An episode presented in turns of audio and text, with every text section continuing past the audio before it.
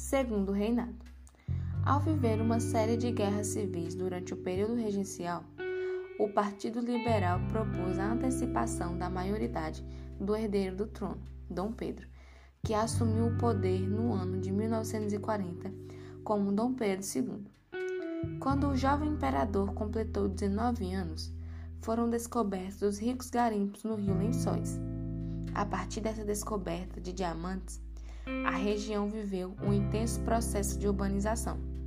A política do Segundo Reinado foi marcada pela presença de dois partidos políticos, e as disputas pelo poder chegaram à Chapada, junto ao diamante e à briga por terras.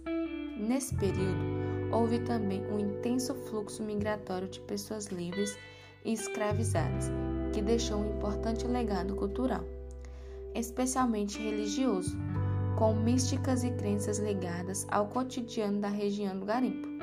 Muitas histórias folclóricas, entidades e figuras sobrenaturais que povoavam o imaginário do povo, além da riqueza culinária, lendas e festas tradicionais que transformaram a vivência e a alegria no povo da Chapada. Página 6.